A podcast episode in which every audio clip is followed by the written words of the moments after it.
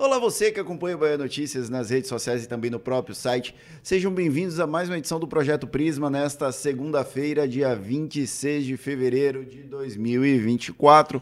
Ao meu lado, mais uma vez, a nossa repórter Ana Clara Pires. Seja bem-vinda, Ana. Olá, Fernando. Olá, leitores. Tá de verde combinando com o microfone, né? Eu vim. Modos Bahia Verde BN.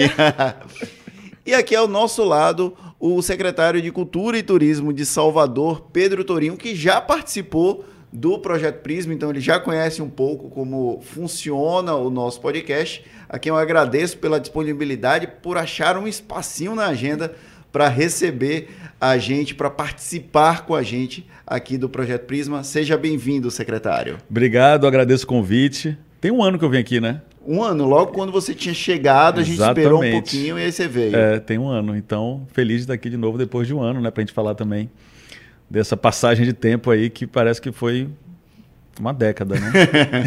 Muitas emoções em pouco tempo, né, Muitas Pedro? emoções em pouco tempo, mas muitas realizações em pouco tempo, né? Vamos começar fazendo um balanço desse seu um ano no serviço público, né? Sua experiência, É. primeira experiência nessa área. É.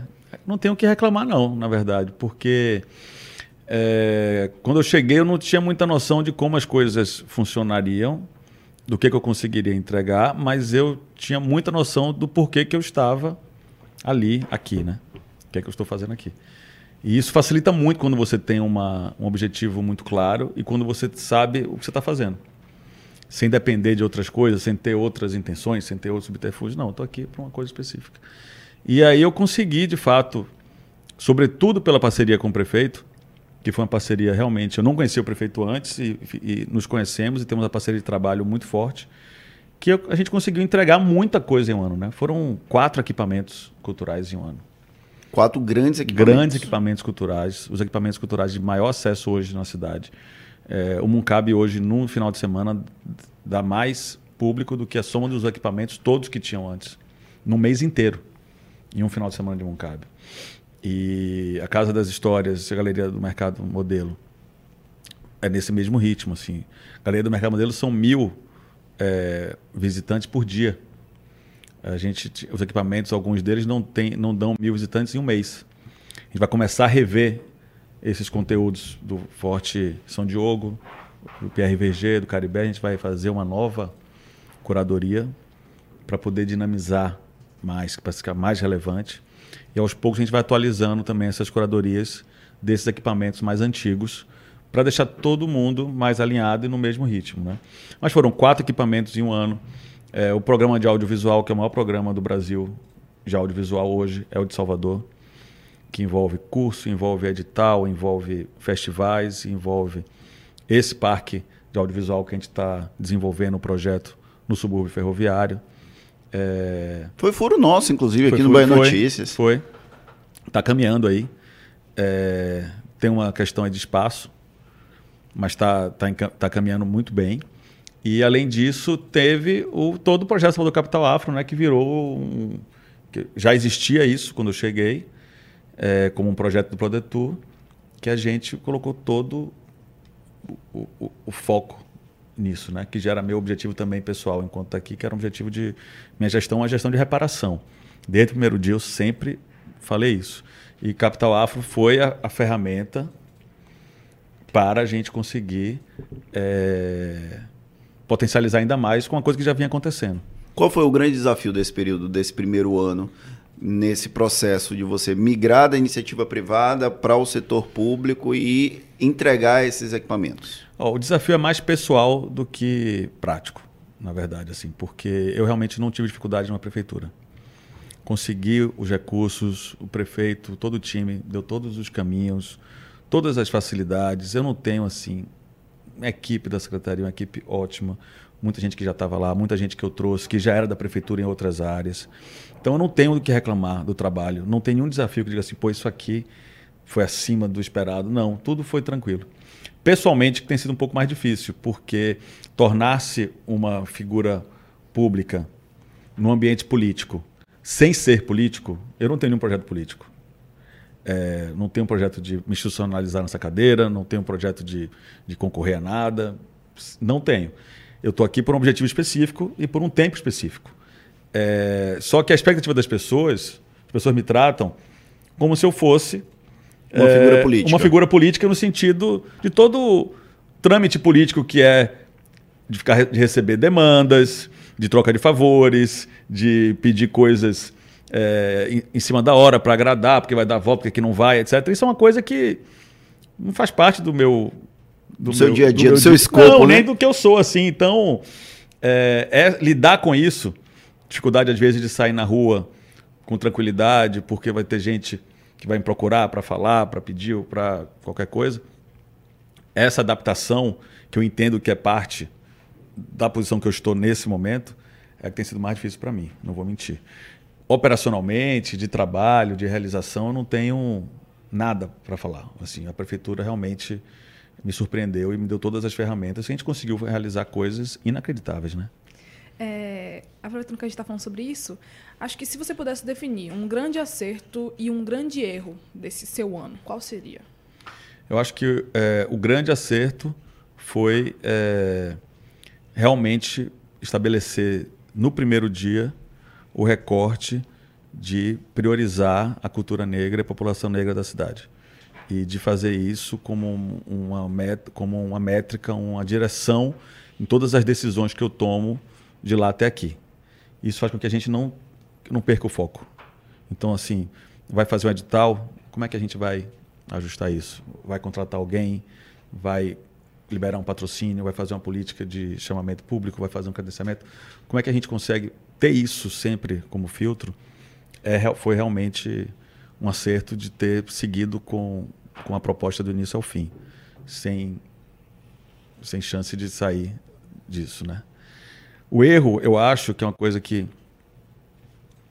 é um erro que a prefeitura atua na periferia da cidade, muito forte, na, em cultura, através dos Boca de Brasa da Fundação Gregório de Matos, que é uma fundação que atua muito na periferia de Salvador.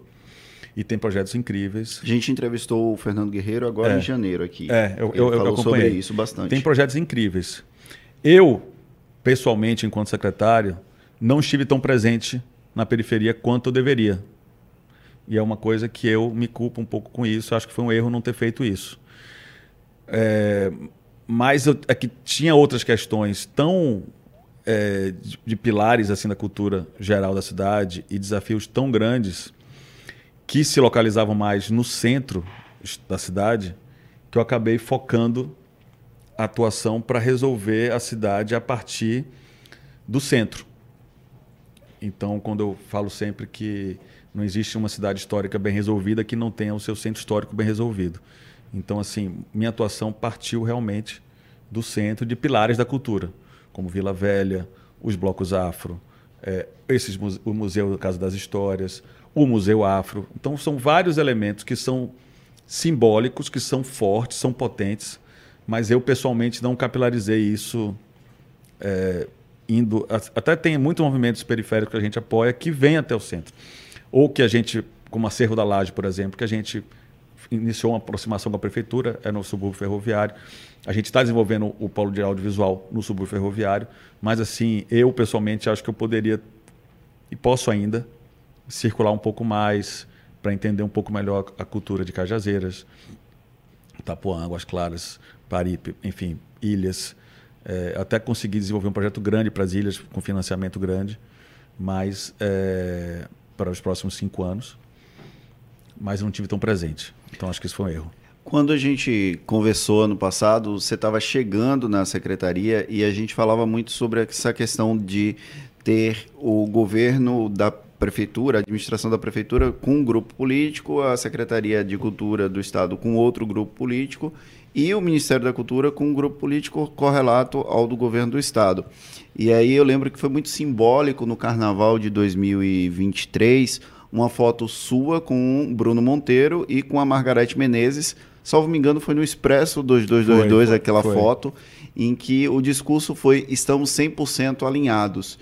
Mas esse ano, já no Carnaval de 2024, já começou a surgir algum tipo de tensão, um pouco de afastamento. O que efetivamente aconteceu nesse um ano na relação entre a Secretaria de Cultura de Salvador, a Secretaria de Cultura do Estado e o Ministério da Cultura, Pedro? Quando eu te falei da questão da, que a parte ruim do negócio, para mim, tem sido lidar com essa dimensão política eleitoreira da coisa, eu acho que isso acaba afetando um pouco essas relações. Porque, assim, eu estou muito focado na prefeitura, e o próprio prefeito ele é também muito pragmático nessa linha, em realizar e ter impacto.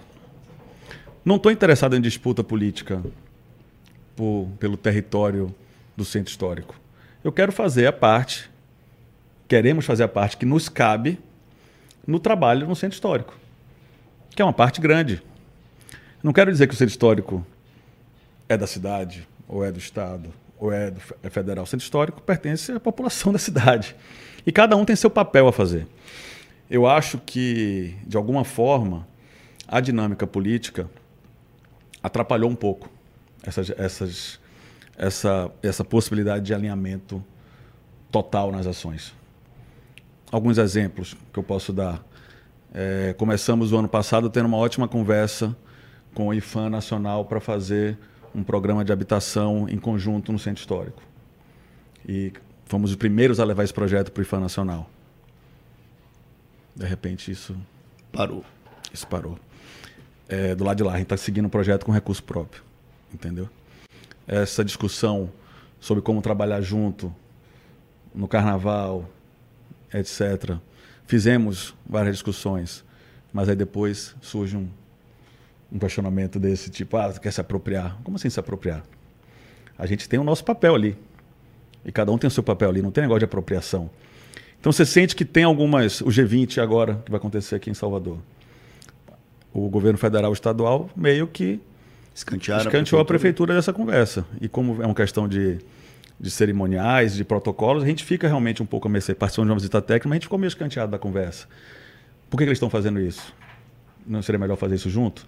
Então, assim, tem algumas questões da política que, é, que a gente não, eu pessoalmente não estou interessado, a prefeitura também, vocês sabem, vocês testemunham isso, a gente não tem esse tipo de restrição, a gente faz, se é melhor para a cidade, a gente faz parceria com todo mundo, entendeu? Ontem mesmo tive uma reunião com o Vila Velha e, e comentava isso com eles, porque eles vão fazer uma parte agora com, com, com ente federal, uma parte com estadual, o próprio Muncab também, e eu estava dizendo isso para eles. A, a solução para essas instituições culturais serem independentes é ter uma relação com a prefeitura, com o Estado e com, e com o governo federal. Cada um colabora de um jeito, porque se você ficar na mão de um só. Você fica a mercê. Você fica a mercê. Então, assim, a gente estimula muito o Muncab. A gente vai investir no Muncab, somando toda a obra prevista, mais de 40 milhões. O prédio é do governo do Estado, que não investiu nada além de ceder o prédio 20 anos atrás. Está lá a assinatura do governo do Estado. Tem algum problema com isso? Não. É, é de fato. O Ministério da Cultura agora tende a fazer um acordo melhor com o Muncab. Ótimo. Quero que faça mais. Para a cidade é maravilhoso. Né? Maravilhoso. Né? Vila Velha a gente vai soltar a licitação agora da obra, compra de equipamentos. Vai investir mais de 20 milhões no Vila Velha. Isso inclui ali o pedaço do passeio público ou só, só o Vila, Vila? Velha, né? É, a gente vai, nos próximos semanas, divulgar já o projeto novo do Vila. É o maior investimento que o Vila já recebeu nos últimos anos o governo, acho que o governo do estado ou federal vai entrar agora com alguma coisa e está exigindo que assina junto. Falei, lógico pode assinar junto, não tem problema nenhum. Eu quero a assinatura que a gente quer que nos cabe. Mas é uma, é uma assinatura grande também, mas não vou ficar disputando espaço em, em, em banner de anúncio de programação, entendeu? Então tem algumas coisas dessa dinâmica política que já torna essa dinâmica política eleitoreira ou de disputa de, de, de espaço político público que atrapalha esse alinhamento na prática. Na emergência, nos, nos assuntos que a gente consegue lidar, a gente consegue lidar. O Bruno é meu amigo pessoal, amigo pessoal de encontrar, de, de, ter amigos em comum, é uma pessoa que eu posso ligar a qualquer momento. E mesmo dia que ele fez aquela provocação e que eu respondi a provocação, a gente também se falou diretamente sobre o que estava acontecendo, né? entendeu? Assim como Margarete, uma pessoa que eu tenho um contato grande, que é uma pessoa super gentil, super. Aí sim, realmente uma amiga mais próxima, de, de, de se falar mais vezes tudo mais. E que, obviamente, tudo para andar tem todos os seus perpassos políticos e em algum momento pode travar. E graças a Deus e ao trabalho do, do, do prefeito, desse grupo político também que está na prefeitura há algum tempo, a prefeitura tem recurso para conseguir andar independente de precisar de uma boa vontade é, de alguém, entendeu? É, diferente às vezes, até em relação ao G20, que em algum momento eles vão ter que bater aqui. Já que o evento vai ser aqui, na né? cidade, entendeu? Então eu estou esperando esse momento, na verdade, porque a gente já fez todas as provocações de que a cidade está disponível e quer participar desse processo. A gente já pode providenciar essa matéria, né, Gabriel?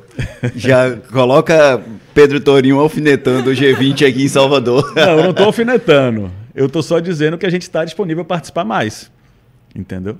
E, e, e de alguma forma isso está meio represado. Travado, né? É. É, estamos em ano de eleição. Então, assim, mesmo você não fazendo parte dessa política, de alguma forma você precisa se esquivar dela para que a cultura continue andando. Como é que você tem feito esse balanço de cintura para conseguir lidar com os ânimos políticos e mais ou menos assim conciliar com o governo federal, com o governo estadual? Trabalho muito pragmático. Trabalho, trabalho. Estamos fazendo, estamos entregando. A questão é essa. Tem isso aqui. O que, que você vai reagir? O que, que você vai fazer em relação a isso? Vai querer responder? Não vai responder? Você vai se envolver nisso? São coisas que são pragmáticas, que estão, que estão acontecendo. E aí cada entidade, cada pessoa que a gente, político, ou governante ou, ou representante que a gente fale, vai ter que responder por estar tá se omitindo ou estar tá entrando junto de alguma coisa, entendeu? Então a forma que eu, que eu tenho lidado com essas questões políticas e que eu espero lidar também nesses próximos meses é muito focado é, no trabalho mesmo, na entrega.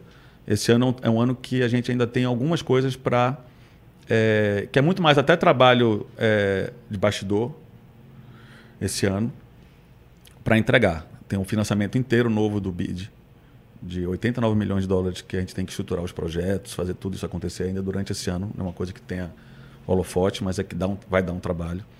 Tem o saldo capital afro para a gente amarrar mais ainda, está envolvida com isso. Tem a entrega do Vila Velha, que vai ser uma entrega gigantesca para a cidade. Tem a reforma da sede do Ilê, que é gigantesco. Tem que continuar com os editais, vai lançar mês que vem os editais culturais todos. É, tem a instalação do polo audiovisual. Então tem, tem muita coisa para ser feita esse ano. É, eu não estou nem falando da área, estou falando de política pública mesmo, que vai dar um trabalho enorme, independente de eleição e de tudo mais. Então eu vou muito focado nessas entregas, nessas questões. E o que sendo provocado, vou evitar né? porque eu vou focar no trabalho, porque senão assim, você está no jogo, como você disse, eu estou envolvido num ambiente político, apesar de não ter um projeto político e não ter interesse. Mas assim, se você está no tabuleiro, você não mexe a peça, você também está jogando, né? Então tem que entender esse cálculo aí. Você citou uma coisa, meses. Pedro, que foi a reforma da sede do ILE. A prefeitura escolheu o Ileaê para lançar uma parte dos projetos do Carnaval de 2024 e apoiou os blocos afros. É, a prefeitura, inclusive, anunciou antes os dados, da, o apoio aos blocos afros, antes do governo do estado, que tem o Carnaval Ouro Negro, que é uma iniciativa histórica já do governo do estado. Mas a gente sentiu a ausência do prefeito Bruno Reis em momentos que são simbólicos para os blocos afros. Por exemplo, é, na saída do Ilê no sábado à noite de carnaval, a prefeitura esteve lá representada por Pedro Torinho, mas não pelo prefeito Bruno Reis. A saída do Gandhi no Pelourinho não contou com a presença da prefeitura. Vocês estiveram lá no dia seguinte, no domingo, que não é o dia mais é, simbólico para a saída do Gandhi. É, por que esse tipo de situação aconteceu? Por que, que o prefeito se ausentou do Ilê? Porque vocês não estiveram presentes na saída do Filho Gigante? São os dois blocos mais simbólicos nesse sentido de afoxé e blocos afro. É, eu acho que tem umas narrativas que, que a imprensa principalmente, mas a própria cultura da Bahia vai batendo numa tecla, mas que me parece no fim meio... É meio forçadas, assim, acho que não faz tanto sentido, sabe? Porque a, a, a, chamada faz até sentido. O prefeito estava ausente na saída do Ilê.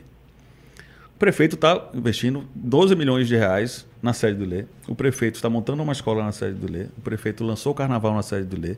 O prefeito está. A prefeitura fez a obra inteira do Curuzu. Quer dizer, como é que a presença num evento pode dar uma manchete maior de que está ausente do Ilê, tendo a prefeitura presente no Ilê o ano inteiro? Esse dia que é uma varanda extremamente apertada daquele terreiro. É uma agonia aquilo dali. Sim. Eu frequento lá, antes de ser secretário, frequento lá há mais de 10 anos.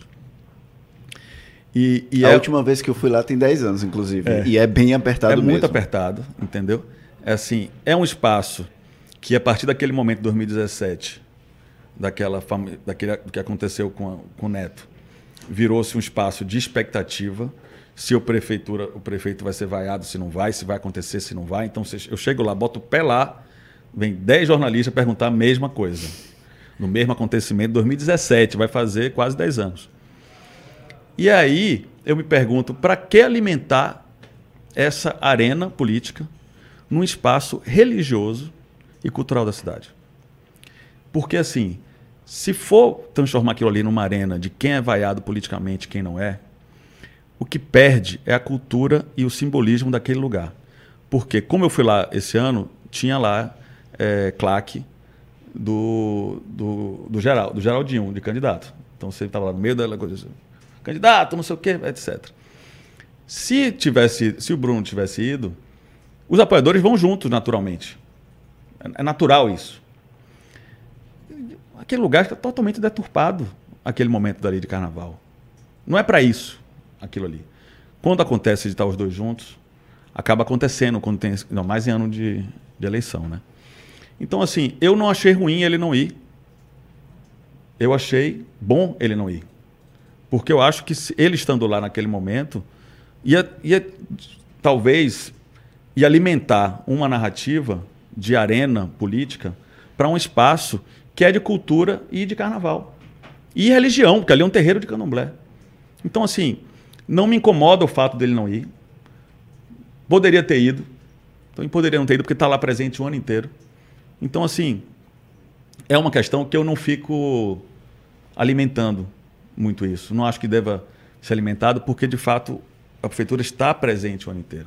E talvez se ali a gente alimentar aquele ponto como ambiente de luta política, de disputa política, eleitoreira, porque no fim é usado para isso, né? deturpe tudo aquilo. Então eu realmente sou contra. Assim, ter político naquele lugar ali. Eu realmente não acho que deveria ter. Mas entendo a, a importância institucional, até por isso eu fui e até por isso me colocaram ali na frente da varanda, que é um lugar que eu naturalmente não estaria, porque eu entendi também, e fui chamado a atenção pelos próprios diretores do ILE, que ali eu tenho um papel institucional de estar representando a cidade, então eu tenho que ficar ali, sim, para representar a cidade estando presente, tudo mais. Mas não é um lugar que eu naturalmente estaria, porque eu acho que aquele é um lugar para estar tá a diretoria do ILE, para estar tá a, a, a, o povo do terreiro, para estar tá os artistas que estiverem lá querem ser homenageados. Para mim, aquela, aquela, aquela varanda deveria ser para isso. Entendo que não seja nesse momento, e talvez já não seja há muito tempo, mas não gostaria de alimentar ali como arena política. Assim como o Gandhi. O Gandhi é até um pouco menos político nesse sentido, entendeu? Mas por que é, fazer uma cena de estar todo mundo junto, é, disputando uma varanda de um trio elétrico, sabe? Se pode ir no dia seguinte. Quer dizer, qual é essa, esse peso? Entendeu? Eu, pessoalmente, por exemplo, sempre fui no domingo. Eu, Pedro, enquanto filho de Gandhi. Sempre fui. Só que se eu fosse naquele domingo, o ambiente estaria mais politizado do que, do que cultural. É no sábado, não? Domingo. É no domingo. Que, que o, o Gandhi, tô no Gandhi já. Não, mas que o, o Gandhi saiu, é sai do, do, Pelourinho? É, é domingo. É domingo? domingo. É. domingo? Eu sempre vou, todo domingo. Deixei de domingo. Por quê? Porque virou uma coisa muito politizada. Politizada, não politizada, muito politiqueira. Entendeu? E aí eu prefiro ir no outro dia. Por quê? Porque você consegue ter uma vivência cultural e deixa o, o, o desfile acontecer. Se fosse o prefeito e o governador no domingo, a manchete seria qual? Prefeito e governador se encontram no Gante. É, e assim, eu, enquanto secretário de Cultura, não quero que a manchete seja essa. Eu quero que a manchete seja o Gante saiu, com Caetano e Gil. Então, assim, agora imagina, ter Caetano Gil, prefeito, governador, secretários, vice-governador, é, todo mundo em cima daquele, daquele toalete do Gandhi. Assim, pra, eu posso estar errado. E não sei nem se as pessoas vão gostar do que eu estou dizendo, mas para minha cabeça, eu, Pedro, secretário, Pedro, Torinho, não faz sentido alimentar essas arenas. Acho que ninguém ganha com isso. Ninguém, ninguém, ninguém. É, e quem acha que ganha, na verdade, está perdendo. Então, eu, pessoalmente, não estimulei que fosse feito esses embates de espaços. Eu, fui, eu estive presente na saída do Olodum, na saída do Ilê e nos Filhos de Gandhi. E isso foi. É, e a prefeitura teve presente, além de estar lá tirando foto, etc., a gente investiu, está com eles o ano inteiro. Eu acho que é sobre isso que essa discussão tem que ser, sabe? Então eu meio que dou uma cortada nessas pautas quando vem assim, tipo, ah, o prefeito não veio aqui no Ilê. Pô, o prefeito estava aqui semana passada, lançou o carnaval aqui, lançou uma obra de uma escola, lançou vai botar ar-condicionado na, na, A gente vai climatizar toda a sede do Ilê, transformando isso num grande centro de convenções negro do Brasil. E aí você vai me perguntar. Isso ninguém me perguntou. Agora me pergunta por que o prefeito não veio hoje. Eu não alimento esse tipo de. de a de culpa conversa. é da imprensa? Hein? A culpa é um pouco da imprensa? Não, a culpa é da sociedade. É, é a sociedade, e, e, eu diria mais, a culpa é menos da imprensa, é mais da rede social, da forma como essas, como essas manchetes elas têm dado uma sensação de engajamento às pessoas. É, e acho que nós todos somos vítimas desse, dessa, dessa cultura algorítmica de, de, da manchete, do título, de repetição. E isso vai emburrecendo nós todos, assim, sabe? E se alguém, algumas pessoas não forem cortando essas, essa, esses padrões, a gente vai ficando mais burro, entendeu? A mesma coisa assim, durante um tempo eu sempre se perguntava, a prefeitura só faz evento, não faz política cultural, só faz evento política cultural. Quem é que cobra política cultural? Imprensa. A imprensa não cobre. A imprensa não cobre. Aí você faz 500 políticas culturais, a imprensa não presta atenção em nada. Aí sai uma coisa de um evento, aí fala, a prefeitura só faz evento. Ou só fala de evento. Gente, olha todo o resto. A imprensa não cobre, a rede social não engaja. Para ser um pouco mais amplo, porque não é só a imprensa não cobra, a rede social não engaja. Então, ou a gente vai criar formas de forçar, ou vai também cagar para esse engajamento e dizer assim, olha, vou fazer... Tá, para mim, eu tenho, foi uma mudança muito grande na minha vida, vocês sabem disso, eu trabalhei com grandes artistas, tenho uma agência que trabalha com mídia, mídia social. Engajamento sempre foi um objetivo. Em algum momento da minha vida, uns, alguns anos atrás, eu, eu falei, cara, engajamento efêmero não adianta nada. Vamos buscar impacto real. E é por isso que eu estou aqui na Secretaria de Cultura, para buscar o impacto real. Então, quando. Eu sou muito vacinado com isso. Quando vem assim, não, por que isso? Falei, isso é engajamento, tá, que é like. Like eu não preciso entendeu? Eu quero like da pessoa lá quando eu ando na rua, as pessoas falam, cara, muito obrigado, você mudou. Meu filho está aprendendo a ser diretor de cinema no curso da Salcine. Isso para mim é o que impacta. Ou então quando você vê as pessoas indo para a casa das histórias saindo lá emocionadas. Por quê? Porque estão vendo a cidade dela de uma perspectiva que não via antes. Então isso me interessa muito mais do que esse tipo de dinâmica das redes sociais, que a imprensa é vítima disso também, que acaba entrando nessa. Porque tem que entrar, porque se não tiver clique, não tem audiência, a gente não está aqui falando. Mas é, é, bom a gente ficar atento enquanto pessoas para não alimentar. E essa questão do, de presenças, de, dessa disputa, passam muito por isso, eu acho. É, falando sobre a sede do Leaie, né, a prefeitura anunciou há pouco tempo essa, esse investimento na reforma. E acho que a maior reclamação é ali o acesso que assim, para acessar quando eventos muito grandes como a Noite da Beleza Negra, para você passar por ali, entrar e sair, é bem complicado por causa do alto volume de pessoas e uma ladeira bem apertadinha. Eu queria saber se existe assim, no meio dessas, dessas reformas, algum plano para tentar melhorar esse acesso. Já teve, né? Ali já foi feito obra há uns quatro anos. O problema é que é muito O problema apertado, é que é né? muito. Você não tem como destruir. Não tem como. Mas já foi feito ali, já teve uma, um processo de urbanização feito pela prefeitura. É, eu acho que 2012 foi entregue. Não tenho 12 não, acho que mais para frente, 2020. Tô 10 anos atrasado. 2020 foi entregue, eu acho. É, que foi toda essa reforma da ladeira do Curuzu que foi feita. Fundação Léo Ferreira. Pedro, a gente estava falando sobre essa questão do, do carnaval e foi um momento bom para Salvador do ponto de vista de exportação do nome da cidade. Só que a cidade vem numa crescente, né? Depois da pandemia, a gente vê Salvador como um destino turístico desejado. A gente vê manchetes sobre isso em jornais internacionais, a própria Embratur é, fazendo pesquisa e colocando a cidade como uma cidade que ela é desejada pelo turista. E a gente teve episódios que você teve uma participação um pouco mais direta, como por exemplo o Novembro Negro, que foi um processo que você tomou as rédeas e disse vamos fazer dessa forma. É, como foi esse processo para você conseguir convencer a própria prefeitura, a equipe da prefeitura, da importância do Novembro Negro e dar a, efetivamente essa importância, porque Salvador é considerada a maior capital negra fora da África e não valorizava isso. Como foi esse processo para você? Foi tranquilo, na verdade, assim. Acho que, acho que já está muito claro para a prefeitura é, a importância de trabalhar a cultura negra como protagonista. É, acho que já tinha essa perspectiva. Acho que o nosso trabalho comprovou que é isso aí. Porque assim, o ano que a gente passou o ano inteiro falando de cultura negra, de turismo negro, de afroturismo, foi o melhor ano turístico da história da cidade. De público, de posicionamento, de repercussão, de engajamento, de relevância. A gente passou o ano inteiro falando de afroturismo, capital afro. Desde o carnaval passado até esse carnaval, a gente martelou isso em todas as ações, todas as, as feiras internacionais, todos os eventos, a gente falou salve do capital afro. Que isso vem vindo, isso deságua em você ter mais grupos de, de, turistas estrangeiros vindo conhecer a cultura negra, não necessariamente turistas negros, mas turistas que entendem o que é o diferencial de Salvador. O que é que, o que, é que Salvador tem que ninguém tem? Salvador é uma das maiores, maior capital negra do mundo, fora da África. Então, assim, isso é, traz resultado palpável em SS, em arrecadação, em, em, movimento turístico. A gente teve, no mês de novembro, é, ocupação dos hotéis de 90%. Teve semana, semana 95% de ocupação. Quando é pra que a um gente, mês de novembro. mês de novembro, entendeu? Teve finais de semana de novembro melhores que finais de semana de janeiro.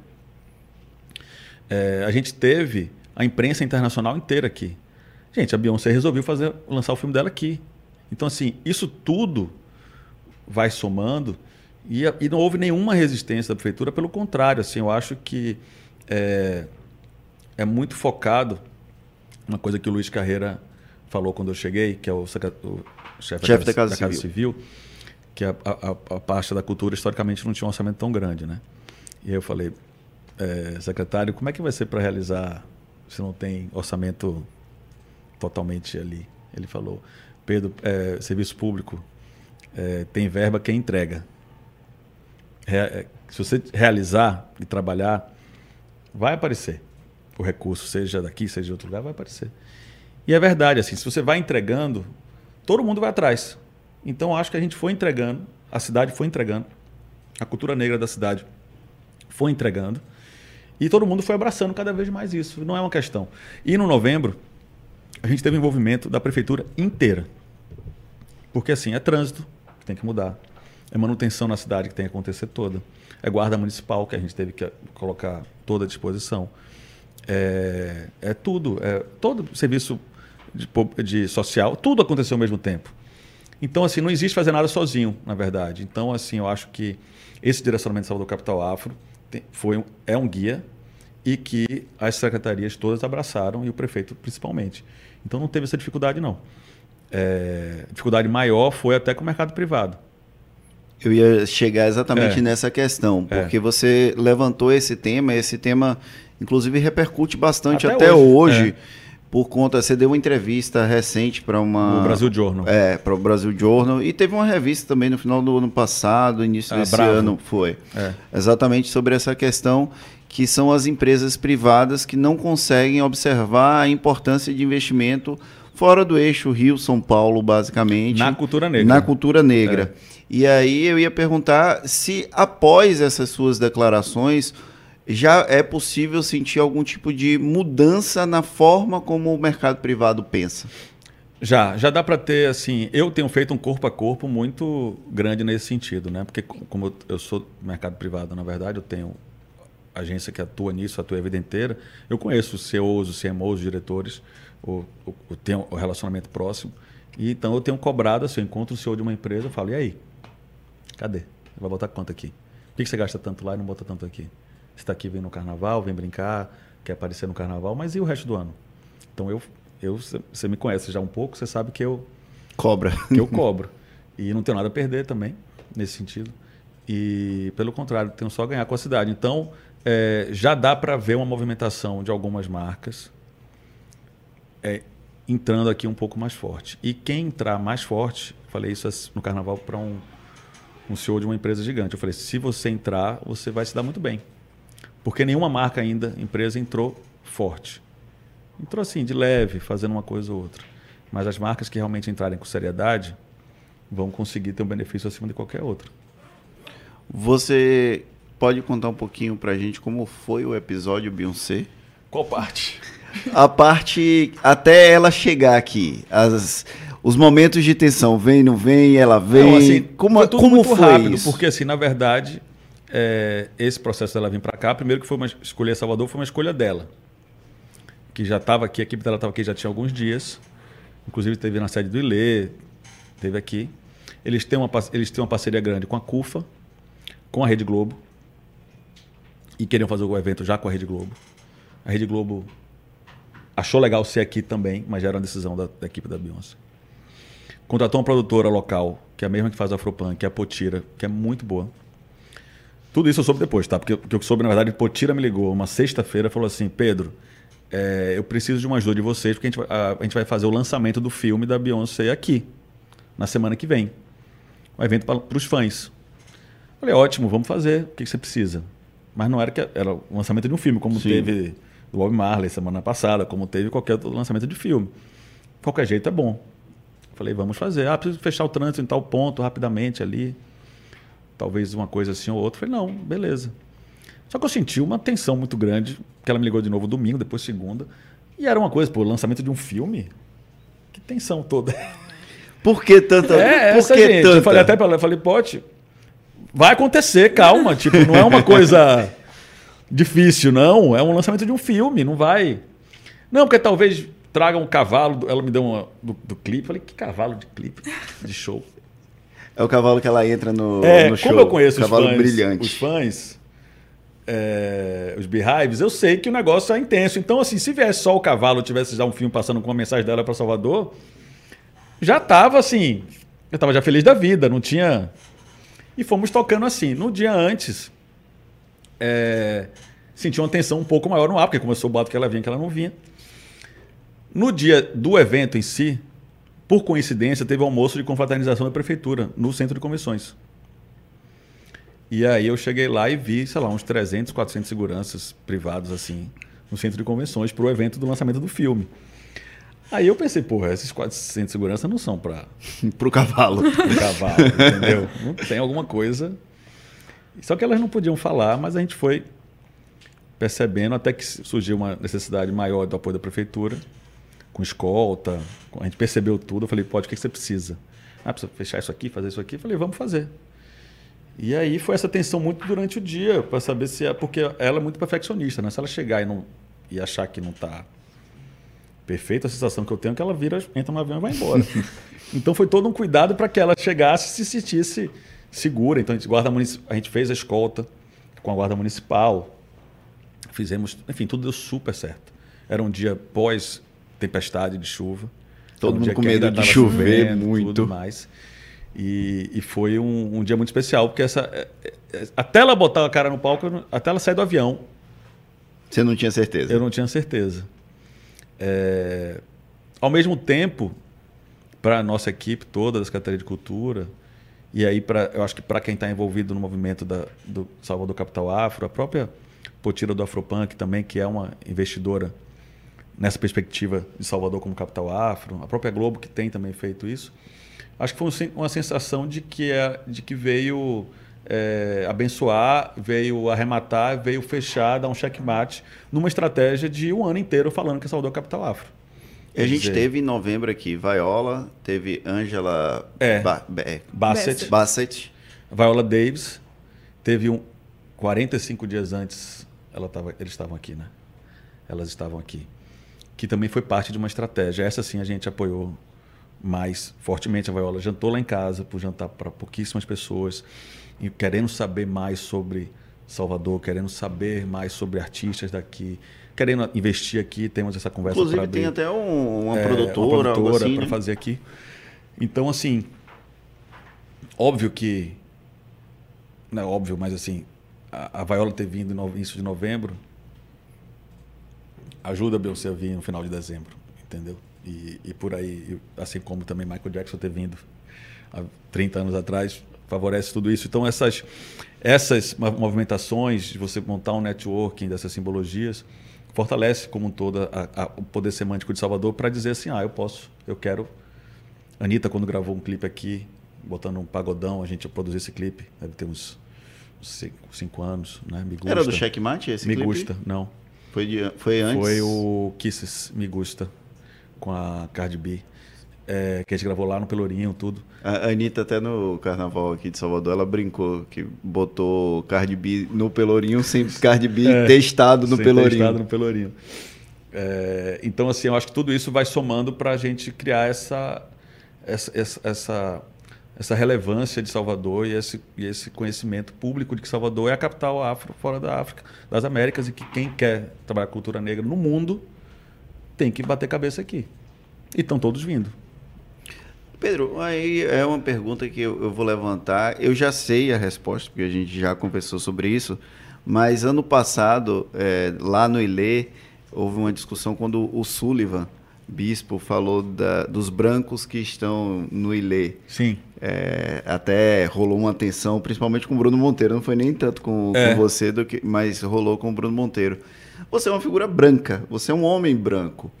E aí é, há todo esse debate sobre a relevância da sociedade não preta em participar ativamente desse debate contra o racismo, contra o preconceito, é, contra manifestações bizarras da nossa sociedade. É, como você, enquanto homem branco, é, consegue perceber a relevância que você está tendo nesse processo e ainda assim, porque você tem relevância, mas você não quer o protagonismo desse processo. Como é para você isso? É uma pergunta até um pouco pessoal também. É, totalmente. A relevância está, primeiramente, quando você abre mão do protagonismo. No caso da, da, das pessoas brancas. Ela, o protagonismo, naturalmente, estruturalmente, sempre é dado para a gente. Quando você é, decide. Quer dizer, o primeiro passo para você ter uma, uma, uma ação efetiva antirracista sistêmica, né? É você abrir mão do protagonismo nesses lugares. É você entender qual é o seu lugar ali. Quando eu falo que eu não estaria naquela varanda, e que eu estava porque eu estava representando a cidade, mas que eu, Pedro, dificilmente estaria ali naquele momento. Eu estaria talvez na varanda mais ali atrás, ou estaria como eu ficava sempre ali embaixo. É, ou ficava, na verdade, ficava na casa da Dona Dete, que, é, que, é, que a sou muito amigo da filhada dela, então eu ia, ficava lá no terceiro andar, que era mais tranquilo. De camarote. De camarote lá em cima, na casa mesmo, na varanda da casa. Foi quando eu trouxe Tite, é, lembra uns 5, 6 anos que a gente viu lá de cima. Foi. É, eu acho Tite que eu, é sua filhada, né? É minha filhada, né? É, minha filhada linda. Não veio esse ano, mas ano que vem vou já com 13, 12 anos, né? Já vai dar mais trabalho. mas quero trazer ela para o Ilê de novo. É, mas voltando assim, a questão do protagonismo, assim, você tem que ceder esse lugar de protagonismo, saber exatamente de quem é aquele espaço, é, saber que não é seu, é, saudar os mais velhos que estão ali, os mais novos que estão ali. Por que, que eu vou usar um, uma roupa de um bloco que é feito para pessoas negras naquele momento? Por que, que eu vou usar o tecido, assim, aquele, aquela faixa, a estola, né? A estola, né? Que quando eu cheguei lá no passado, eu estava com minha camisa normal, e aí é, Dona Arani, que é uma figura que eu amo, foi secretária de Cultura do Estado há muito tempo, falou, meu filho, você tem que usar isso aqui, eu, aí eu boto. Como também, de novo, ela me entregou esse ano, porque eu acho que ali é, viram, é um protocolo ali também de, de autoridades que estão ali, brancas, que estão ali e querem mostrar que fazem parte é, daquela comunidade, mesmo não necessariamente saindo no bloco, né? Então ali eu me sinto à vontade de fazer aquilo ali. É, mas em qualquer lugar que eu vou, é, tem que ter essa atenção. assim. E qualquer coisa, que, como eu falei, qualquer coisa que eu faço, qualquer decisão que eu tomo, tem esse horizonte. Aí muitas pessoas falam, pô, mas você está ocupando uma Secretaria de Cultura você é uma pessoa, um homem branco. Eu não posso controlar quem está na secretaria, porque não sou eu que, que, que nomeio.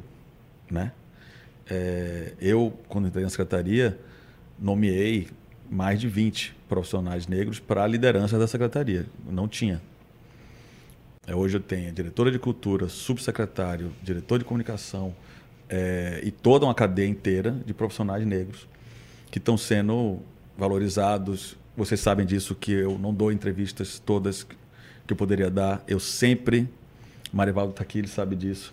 Eu sempre direciono os diretores para dar as, as entrevistas no, no dia a dia, porque eu acho que esse protagonismo tem que ser da Maíla, que é diretora de cultura, que trabalha para caramba para a cultura negra de Salvador, é uma mulher negra.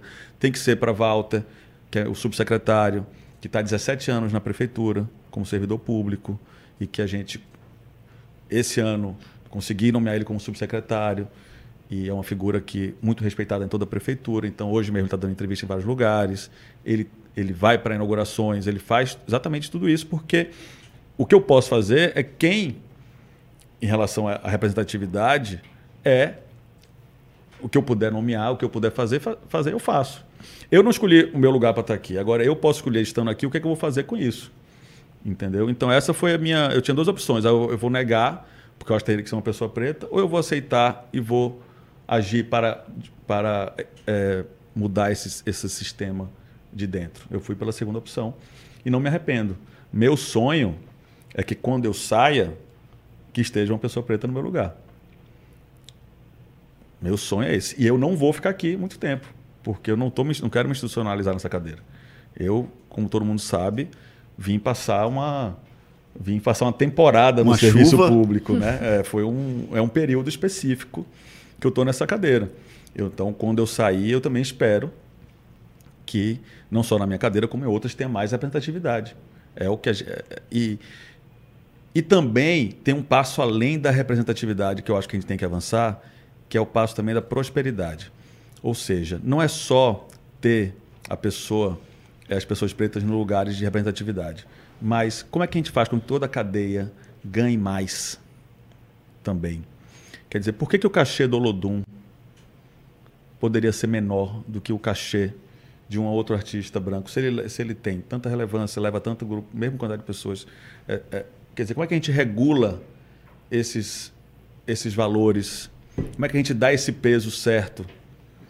É, quantas, quantas, quantas produtoras negras recebem apoio da prefeitura? Quantas deixam de receber? Então, assim, essa, essa decisão do dia a dia também tem me guiado muito, assim. Que é também é, é inverter essa prioridade. E o prefeito fala muito isso, né? Ele fala que se 82% da população de Salvador é negra, eu quero que 82% do recurso da prefeitura vá para a população negra. É uma coisa que o prefeito fala afirmativamente diversas vezes. Então, assim, se reforçar isso, já é. Se isso acontecer, e aí depende do gestor, e na cultura eu estou realmente utilizando essa premissa. Essa prerrogativa. Mas, prerrogativa, mas qualquer um pode usar, porque é uma coisa que, que é um compromisso público. É, a gente vai ter resultado sistêmico nisso. Então, assim, tirar o protagonismo, saber o seu lugar, agir para mudar é, e muito respeito a, a, tudo que envolve o racismo. Porque é, as pessoas passam por situações que a gente não imagina. E você querer julgar um pela regra do outro, você vai, não vai dar certo. Então você tem que realmente se retirar ali e, e deixar o, o, as coisas acontecerem com muito respeito. É, secretário, ainda continuando nesse assunto, é, você como homem branco, imagino que quando você entrou na secretaria, já, como você falou, né, se definiu já qual era o seu objetivo. Mas a comunidade negra hoje em dia tem muito esse medo de pessoas brancas aliadas, eu diria assim. Sim. Como você enxerga? Porque hoje a gente já viu que o plano deu certo. A população pode ver Beyoncé, Viola Davis, Angela Bassett. Mas antes, no início, talvez não tivesse esse, essa certeza de que daria certo ou que não era só mais um aproveitamento, um esvaziamento de pauta. Como você acha que foi recebido no primeiro momento por essa eu, assim, eu vejo isso com muita naturalidade, porque eu sempre digo que olha, você não é aliado, você está aliado. Na verdade, assim, eu não acredito muito nessa, nesse título é, para um, um aliado. para mim ou qualquer outro homem branco ou pessoa branca que se relacione com a causa, eu não daria um título de aliado definitivo. Você tem ações de alinhamento que, que, que, que em defesa ou a parte para essa questão. Você está aliado, né? É, não é uma cadeira, não é um, um título de aliado. É, uma, é um reconhecimento do que você está fazendo na prática. Então, para mim, eu fico nessa corda bamba aí, na verdade, assim, sabe? Eu não acho que eu não acho que eu esteja que eu devesse ser esperado de uma forma diferente. E nem acho que devam esperar da prefeitura ou de mim ou do, ou do, do planeta, da humanidade, que isso esteja seguro. Porque são muitas nuances que dependem uma atenção e uma ação diária. Então, é um estado de alerta, sempre, nesse sentido, sabe? É, eu sou muito atento a isso. E é um estado de alerta perene, assim. Tipo, eu tenho. Eu ainda falo, muitas, eventualmente, falo ainda muita coisa errada, ainda deixo passar algumas coisas. Isso acontece, às vezes as pessoas não percebem, mas eu percebo coisas que eu poderia fazer um pouco melhor. É, e, e, e, tem que ser assim, porque é tão complexo que se não for assim, é, não funciona. Então eu fui recebido com desconfiança e eu ainda desconfio. Assim, é uma coisa que eu acho que é, é a gente tem que realmente agir todo dia. E, e com desconfiança mesmo, porque essa pode tudo desmontar.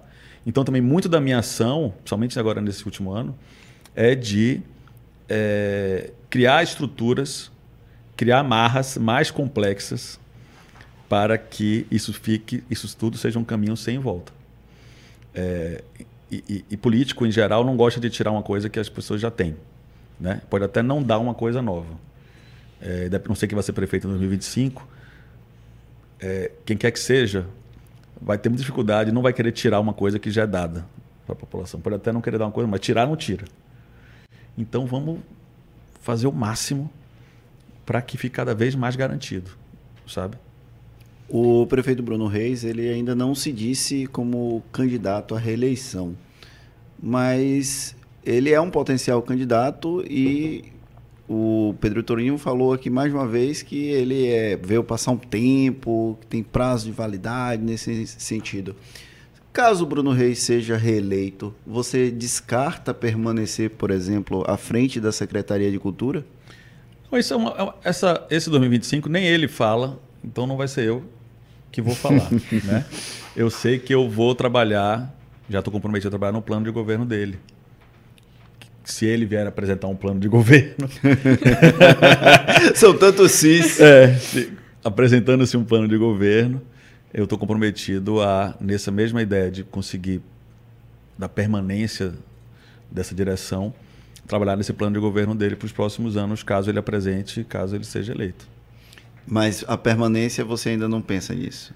Não, é uma questão que não está colocada ainda, na verdade, assim, sabe? É uma questão que não está colocada conceitualmente, eu não quero me institucionalizar nessa cadeira. Agora, quanto tempo leva para institucionalizar? Quanto tempo. Segundo. É, são essas se, variáveis. Segundo o Fernando Guerreiro, ele disse que está quase, quase como patrimônio da não, Fundação é. Gregório de Matos. É, eu acho que se ele não tombar ele mesmo, a gente vai tombá-lo com patrimônio em algum momento. Mas eu não. Eu, Pedro, não, não é meu perfil nem profissional de ficar muito tempo num lugar só.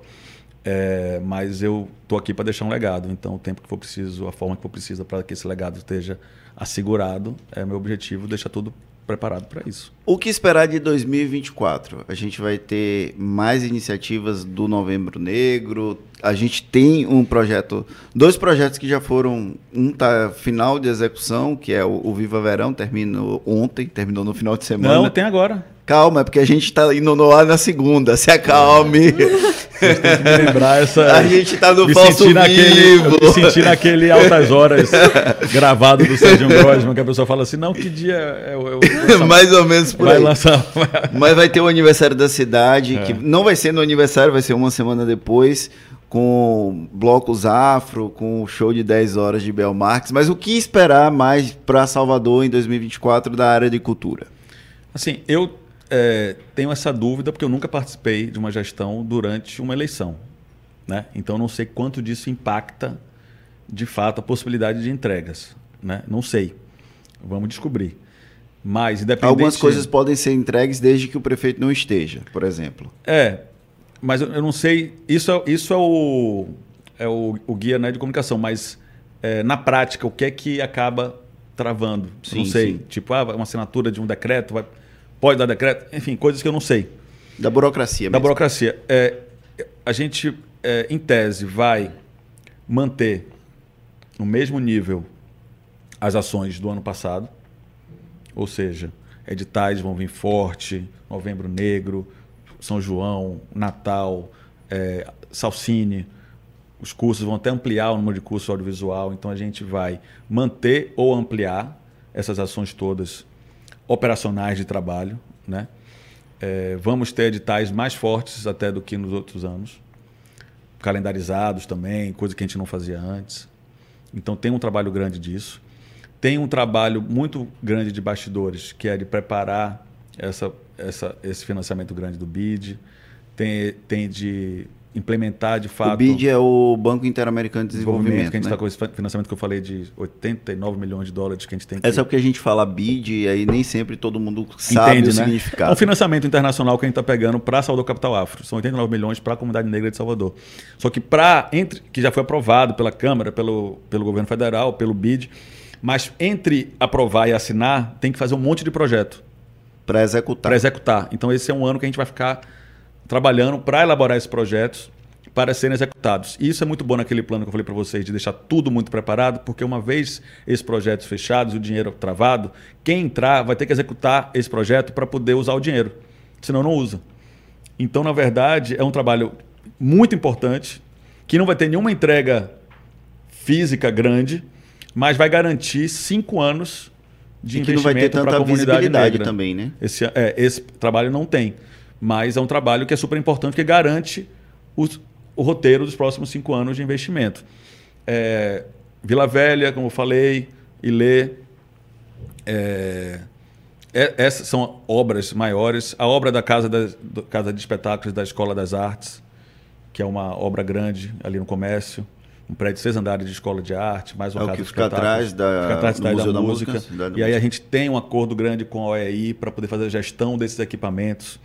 Vai mudar também a gestão dos equipamentos outros. Já OEI venceram- é? Organização dos Estados Ibero-Americanos, que a gente está fazendo um acordo de cooperação técnica para poder gerir os equipamentos da cidade, captar recursos de fora para gerir. Eu, inclusive, estarei, estou em Madrid essa semana. Eu estou em Madrid essa semana, inclusive, para fazer essas discussões sobre essa sustentabilidade de equipamentos e, e tudo mais. É, e então vai ser um ano de muito trabalho, eu acho, de, de escritório um pouco. É, e um ano de manter o ritmo do ano passado. Não acredito que a gente vá ter como criar uma coisa muito nova para executar esse ano, mas a gente vai bater e fixar e assentar o que a gente fez ano passado para que isso vire um, um caminho pelos próximos anos. Esse ano, 2024, pela primeira vez vai ser feriado nacional no Dia da Consciência Negra, É. dia 20 de novembro. É. Já tem alguma coisa programada? Ano passado, na época da Consciência Negra, a prefeitura fe- montou um final de semana com blocos afros, É. com desfile de blocos afro. Tem algo nesse sentido? Assim, a gente pode dia 20. esperar a vaiola de novo aqui. Brincadeira. No dia 20 de novembro, a gente dá, a gente realmente acredita no protagonismo da Caminhada da Liberdade, que o Fórum das Entidades Negras fazem há 40 anos. Então, no dia 20, especificamente, é esse o evento que a gente acredita que seja o evento do dia 20. Mas, para o mês, a gente já está costurando outras confirmações. Se Afropunk, quando, o nosso evento dos blocos afro, que nós fizemos no último sábado de, de novembro, vamos fazer de novo. Então estamos costurando essa programação de um jeito muito parecido com o que foi ano passado, um pouco mais é, um pouco mais organizado, porque agora a gente conhece mais como vai funcionar esse mês, né? Mas tem coisa, viu, gente? Esse- E agora é eu não sei se, se vai estar a eleição em novembro, se já vai ter resolvido em Já outubro. tem. Já tem. é, A eleição termina sempre em outubro. É, pode ser que a segundo turno também? O segundo turno, sim. É no Se último segundo, domingo né? É, de então novembro já não, já não vai ter eleição, então Fica mais livre. fica né? mais, mais tranquilo também nesse sentido. É, mas assim, eu acho que é um ano que a gente vai entregar o que a gente- no mínimo que a gente fez ano passado, um pouco mais, agora com muito trabalho de bastidores para poder amarrar essa continuidade aí pelos próximos anos. Ana, tem mais alguma pergunta? Não.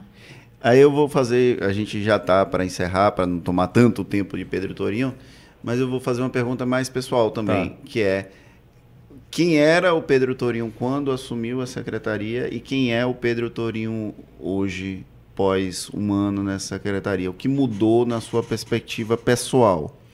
Ah, mudou muito, assim, porque quando você sente é, o poder de você ca- causar um impacto real nas pessoas ao seu redor, diferente de você ter um impacto efêmero de likes em redes sociais, etc. Quando você consegue realizar um impacto, é, eu acho que a prefeitura de Salvador é o lugar que eu mais consegui utilizar meu conhecimento de uma vida inteira, assim, porque aqui eu consigo realmente utilizar as coisas que eu aprendi a vida inteira que eu estudei em diversas situações completamente diferentes.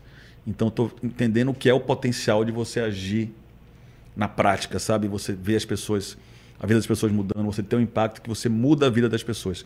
Isso para mim é uma coisa que dificilmente eu vou conseguir é, esquecer ou viver sem, porque é um impacto muito grande e tudo o resto que você faz parece pequeno. Tudo que eu fiz parece pouco em relação a, a esse um ano. Então isso transforma muito a perspectiva né, de, de uma pessoa, de um profissional. Então isso transforma muito a forma como eu vejo o mundo.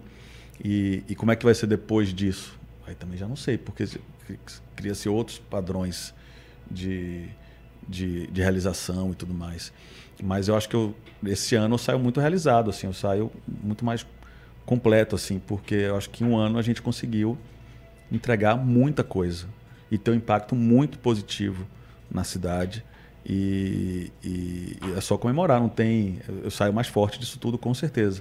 E que venha mais um ano aí que seja também outro ano forte e que de entregas e de aprendizado e de impacto real. E esquivando Das, da- das armadilhas, das armadilhas políticas. eleitoreiras, eleitorais. Bom, pessoal, o Projeto Prisma vai ficando por aqui. Eu queria agradecer a presença, primeiro, de Ana Clara. Obrigado, Ana. Ah, é um prazer estar aqui com vocês. E agradecer a disponibilidade de Pedro, uma pessoa super querida. Muitíssimo obrigado por estar conosco mais uma vez. Eu agradeço, gente. Então, daqui a pouco, daqui a alguns meses, me chama de novo para a gente dar outra pedalada aqui Outra perspectiva, histórias. né? É. Obrigado. Bom, pessoal, o Projeto Prisma vai ficando por aqui. Lembrando que ele entra em até 24 horas nas principais plataformas. Hum, eu falei cebolinha total. Nas principais plataformas de streaming. A produção de hoje foi de Gabriel Lopes e a operação de áudio e vídeo foi de Paulo Vitor Nadal. Um grande abraço e até a próxima.